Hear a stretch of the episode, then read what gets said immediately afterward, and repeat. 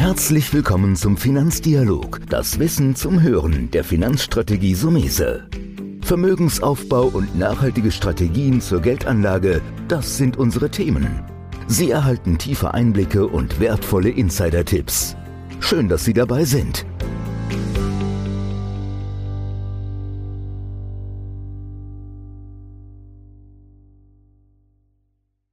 Heute reden wir im Podcast über Anlagestile. Ich habe mir eingeladen und natürlich wieder einen Experten, Endrit Scheler von der Shareholder Value Management AG. Erstmal vielen Dank, Endrit, und meine Grüße nach Frankfurt, dass du dir heute die Zeit nimmst, hier dabei zu sein.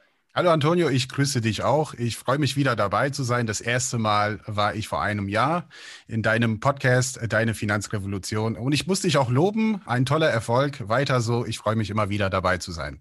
Ja, wir haben jetzt heute ein besonderes Thema, weil heute will ich mit dir so wirklich einen ganz wichtigen Inhalt mal machen, und zwar das Thema Anlagestile. Das müssen wir mal wirklich aufbohren, weil da draußen gibt es die bekannten zwei Anlagestile, die du bestimmt jetzt gleich mir zurufen wirst.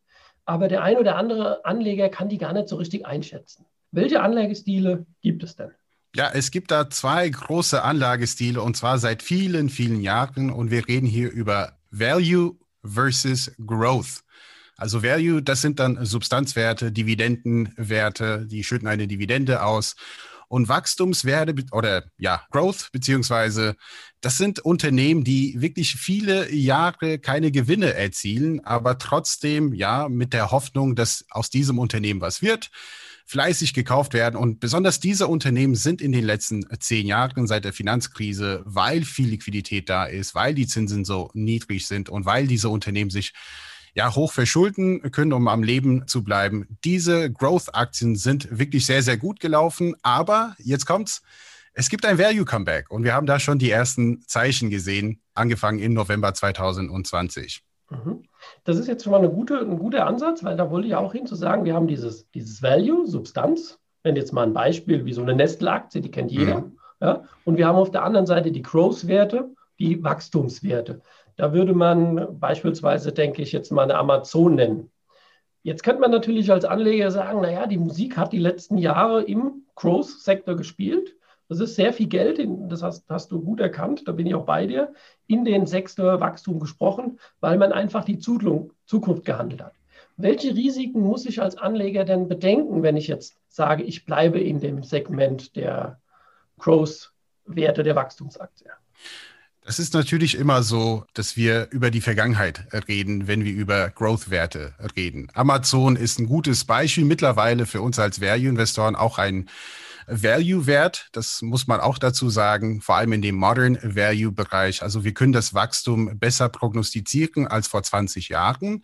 Amazon hat sich behauptet, Sie haben einen breiten Marktanteil für sich äh, gewonnen.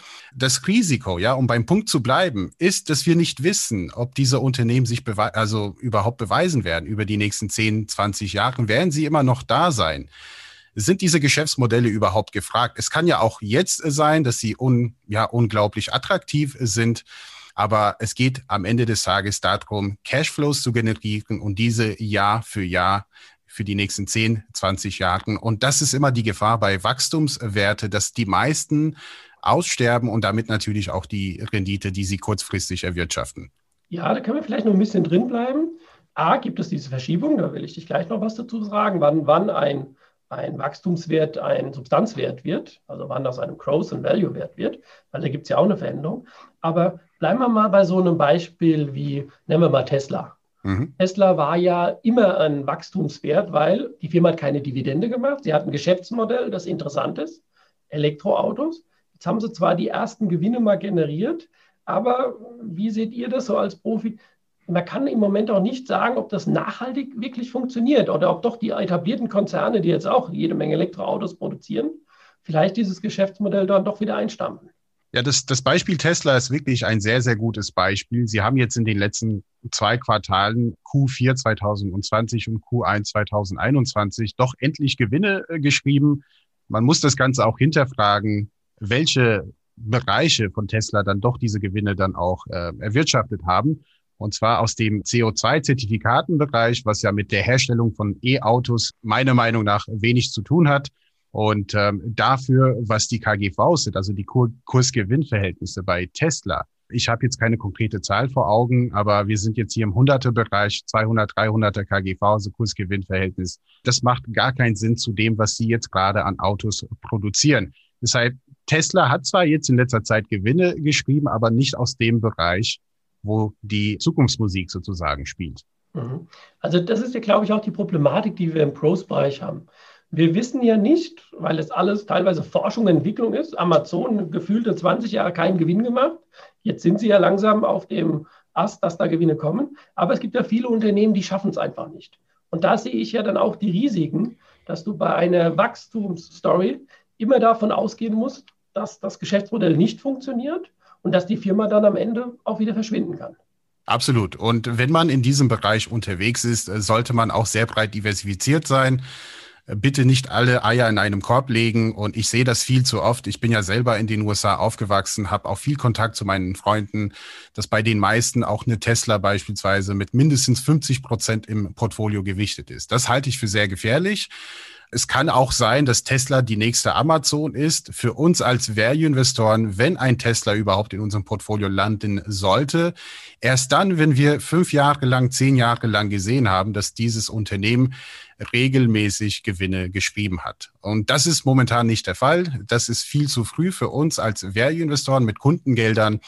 Bedeutet aber auch nicht, dass Tesla jetzt nicht die nächste Erfolgsstory sein wird. Aber damit meine ich, da muss man diversifiziert sein, wenn überhaupt kleinere Positionen und viele, ja, in verschiedenen Wachstumswerten. Mhm. Jetzt ist es so, jetzt würde ich rüberlenken auf das Thema Value und ihr seid ja eine prädestiniert und hochqualifizierte Firma in dem Bereich, habt ja auch eine, also fast schon sagen, jahrzehntelange Expertise in dem Bereich. Ich denke, beide Anlagestile haben natürlich eine Berechtigung. Reden wir jetzt noch ein bisschen über Value. Wir haben ja schon jetzt angedeutet, die Geschäftsmodelle müssen funktionieren. Vielleicht hast du da noch so ein paar Beispiele für uns und nochmal so tiefergehende Beschreibungen, wie ihr oder wie man Value im Prinzip definieren sollte. Ja, das beste Beispiel, wo ich glaube, die meisten das auch nachvollziehen können, direkt nachvollziehen können, ist das Geschäftsmodell von Apple und auch das Geschäftsmodell von Alphabet, also die Mutterkonzern von Google. Das sind zwei Unternehmen, die über viele Jahre stabile Gewinne erwirtschaften. Das sind Unternehmen, die auch stabile Cashflows erwirtschaften. Und warum ist Cashflow für uns als Value-Investoren wichtig? Denn das sind dann die Gelder, die wieder reinvestiert werden können um auch hier in diesem Bereich, also ähm, Forschung und Entwicklung äh, zu betreiben. Die Dividendenrendite spielt dabei eine wichtige Rolle und auch Apple in letzter Zeit äh, zahlt eine höhere Dividende. Sie haben auch Buybacks, also kaufen auch gerne ihren eigenen Aktien zurück. Und auch bei Google, die sitzen auf sehr viel Cash, weil sie auch in der Lage sind, äh, Cash zu erwirtschaften, Jahr für Jahr. Was sehr, sehr wichtig ist, ist der Blick in die Vergangenheit über die letzten zehn Jahre, zumindest unserer Meinung nach. Manche Investoren, Value-Investoren machen das doch anders, aber uns interessiert es, ob ein Unternehmen in der Lage war, in den letzten zehn Jahren stabile Cashflows zu erwirtschaften. Zweistellig, das hätten wir schon gerne, also zehn 11, 12, 13 Prozent. Es gibt manche Unternehmen, die doch in der Lage waren, auch 20 Prozent Cashflow zu erwirtschaften. Und das ist für uns kein Wachstum mehr. Das ist dann ein etabliertes Geschäftsmodell, weil sie das eben über viele Jahre machen können. Und das ermöglicht uns auch, die Zukunft dieser Firma zu prognostizieren. Das ist sehr, sehr wichtig für einen Value-Investor. Was ist mir dieses Unternehmen wert? Nicht der Marktpreis, aber was ist mir dieses Unternehmen wert heute? So gehen wir vor. Wir mögen Substanzwerte. Also das heißt, hinter diesem Unternehmen stehen auch, ja, also Buchwerte, die wir dann auch tatsächlich messen können. Bei Tesla ist es alles immer noch nicht ganz so real. Aber wir, wir springen so ein bisschen hin und her. Also es gibt so, so einige, einige Punkte zum Thema Value. Äh, das eine ist natürlich KGV, Kurs-Gewinn-Verhältnisse. Wir zahlen hier gerne KGVs zwischen 10 und 25, je nach Geschäftsmodell bei Apple und Amazon und Alphabet sind wir bereit, etwas höhere KGVs zu bezahlen, weil das Geschäftsmodell unglaublich attraktiv ist und unglaublich stabil ist. Und bei etwas nicht so starken Geschäftsmodellen, wie jetzt viele zyklische Werte, die vor allem in der Corona-Krise gelitten haben, da sind wir nicht bereit, höhere KGVs zu bezahlen. Also da brauchen wir schon einen niedrigen Preis und eine Sicherheitsmarge von 40, 50, ähm, auch 60 Prozent. Mhm. Da, da fasse ich im Prinzip nochmal zusammen, dass man sagen kann, beim Wachstumswert, also sprich beim Growth, habe ich die Chance, die Hoffnung ins Geschäftsmodell. Und in der Idealkonstellation entwickelt sich diese Firma. Es war ja auch im Prinzip Apple oder Google am Anfang, waren das ja auch reine Wachstumswerte, mhm. weil die hatten ja eine neue Idee. Internet, Suchmaschine, wie Google. Und irgendwann schaffen sie das, das Geschäftsmodell etabliert ist, und dann werden sie zum Value-Wert. Also wir haben im Grunde eine Transformation oder man könnte sagen eine Verschiebung, dass viele Unternehmen, besonders würde ich sagen, denke ich, gibst du mir recht, im Technologiebereich, ja, da am Anfang hohe Investitionen haben und dann sind sie am Ende etabliert. Und es ist natürlich immer interessanter, in ein etabliertes Unternehmen zu gehen. Ich glaube aber, dass das für einen Anleger schwierig ist. Was kann man dem Anleger da mitgehen? Woran erkenne ich, dass es jetzt eigentlich eher ein Value-Wert geworden ist, also ein interessanteres Unternehmen mit stetigen Erträgen, ein Kurs-Gewinn-Verhältnis, KGV hast du ja schon angedeutet. Gibt es da so eine Regel bezogen aufs KGV? Gibt es da so eine Regel, wo du sagst, hier, die müssen einfach jetzt mal drei Jahre Gewinne gemacht haben? Oder wie würde man versuchen, das ist wahrscheinlich schwer genug, den Übergang zu definieren, wenn man das denn überhaupt kann? Ja, die Dividende spielt dabei eine wichtige Rolle. Wenn eine Firma in der Lage ist, eine Dividende Jahr für Jahr auszuzahlen, bedeutet auch, dass diese Firma in der Regel in der Lage ist, stabile Cashflows zu erwirtschaften. Also Cashflows, Kapitalrenditen, also insgesamt, wie profitabel ist dieses Unternehmen über viele Jahre? Drei Jahre sind für uns da etwas zu kurz. Wir schauen viel lieber auf fünf bis zehn Jahre und äh, wir sind da absolut einverstanden, wenn eine Firma in neun von zehn Jahren dann ihren Umsatz und Gewinn erhöhen konnte. Wenn es nur acht von zehn Jahren sind, dann müssen wir natürlich auch gucken, hängt das auch mit einer Finanzkrise zusammen und so weiter und so fort.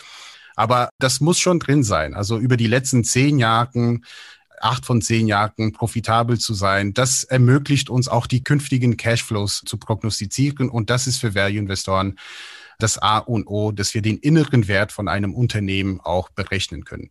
Also kann man schon sagen, weil es gibt ja in der Fachwelt keine Definition. Man kann es nur versuchen zu um, umschreiben. Ich könnte jetzt auch sagen, es liegt so ein bisschen im Auge des Betrachters oder im Auge des Anlegers, wie er es selbst definiert. Ich persönlich, du weißt, ich pflege beide Anlagestile. Also wir sind jetzt nicht festgelegt in der Zusammensetzung eines Depots. Wir bedienen euch gerne natürlich Investments auch aus eurem Hause, die im Value-Bereich angesiedelt sind. Wir mischen natürlich auch beispielsweise in unserem Zukunftsdepot auch den Ansatz des Wachstums, der Wachstumswerte rein, sprich Growth. Aber du hast es sehr gut erkannt. Streuung, denke ich, gilt für beide. Ja? Nicht alle Eier nur in Apple oder großer Name, der oft genannt wird, ist ja Nestle als ähm, Substanzwert, als Value-Wert, weil die ja natürlich immer eine Dividende haben. Ja. Kannst du jetzt vielleicht noch mal so ein bisschen dem Anleger so mitgeben, zu sagen, ja, es, es gibt eine, eine, Grauzone, eine Vermischung, das ist meine Intention, man sollte beide Stile äh, tragen. Oder bist du der Meinung, naja, als Anleger sollte ich mich entscheiden für einen Stil und den aber konsequent bis ins Letzte verfeinern? Sprich, mich da tief einarbeiten? Oder siehst du eher, dass beide Varianten einfach doch eine Streuung über beide Anlagestile bringen? Also beide Varianten machen da absolut Sinn, zumal wir gesehen haben, ähm, die Value-Schwäche über die letzten drei bis fünf Jahre. Es ist immer das Thema, dass der Anleger investiert bleiben muss. Langfristig gesehen haben Value-Werte, also die wertorientierten Aktien, Growth-Werte outperformed und zwar massiv outperformed. Aber in den letzten zehn Jahren ist es eben ein Nasdaq gewesen, der besser gelaufen ist, ja, der Technologieindex aus den USA. Und für den Anleger jetzt zwei, drei Jahre lang keine Gewinne zu erwirtschaften, ist es auch psychisch so, dass manche Anleger dann doch prozyklisch agieren und dann Verluste realisieren. Und dann kommt Value wieder und dann ist es auch schade, wieder prozyklisch zu agieren, zu spät einzusteigen. Deshalb, was ich auf jeden Fall mitgeben kann, ist investiert zu bleiben, diversifiziert zu sein und das schützt einem vor diesen emotionalen Phasen, wo man auch äh, etwas irrational unterwegs ist und dann Aktien zu teuer kauft oder Aktien zu äh, günstig verkauft. Ja, das kommt immer wieder vor. Deshalb eine, eine gute Mischung, eine gesunde Mischung von äh, Value und Growth im Portfolio ist absolut empfehlenswert. Und dazu muss ich noch eins sagen. Auch für Value-Investoren ist Growth unheimlich wichtig, aber Growth im Sinne von etablierten Geschäftsmodellen. Das ist uns wichtig. Also Growth ganz am Anfang, wir wissen auch nicht, ob dieses Unternehmen künftig noch da sein wird. Aber etablierte Geschäftsmodelle, also wir reden hier von einem Burggraben von Wettbewerbsvorurteilen, können uns mehr oder weniger sagen, äh, können Menschen auf diese Produkte verzichten. Und das ist sehr, sehr wichtig. Ich kann mit relativ hoher Wahrscheinlichkeit sagen, dass auf iPhones und alle Apple-Produkte nicht so einfach äh, zu verzichten ist. Also ich gehöre auch dazu, ich habe alles Mögliche an Apple-Produkten und das ist dann eben der Wettbewerbsvorteil, das Geschäftsmodell, dass wir auch die, das Wachstum der Zukunft auch einpreisen können. Das ist ein, eigentlich ein sehr, sehr gutes Fazit zum Abschluss. Ich glaube auch, dass du es eben nochmal gut gesagt hast, zusammengefasst, dass es einfach Dinge aus dem täglichen Leben gibt in die man investiert. Die Aktie ja. ist ja nicht irgendwas äh, Unbekanntes, sondern da hinten stehen Unternehmen, da stehen Menschen, da stehen Firmen. Und, das war heute unsere Intention, da gibt es auch verschiedene Anlagestile, die man gar nicht verschieden oder gemeinsam sehen sollte. Ich sage vielen Dank, Endrit, ja, dass du heute dabei warst, dass wir wieder ein Licht in ein Thema gebracht haben. Und wir werden uns sicherlich das eine oder andere Mal wieder austauschen. Ich habe zu danken und wenn es Fragen gibt, man findet uns alle beide im Netz überall. Wir verstecken uns nicht. Meldet euch gerne jederzeit. Das war der Finanzdialog, das Wissen zum Hören der Finanzstrategie Sumese. Natürlich ist dieser Podcast keine Anlageempfehlung, denn jede Anlageentscheidung muss individuell getroffen werden. Idealerweise ist sie Teil einer ganzheitlichen Strategie, die exakt zu Ihnen passt. Dazu müssten wir uns persönlich kennenlernen. Besuchen Sie uns auf sumese.de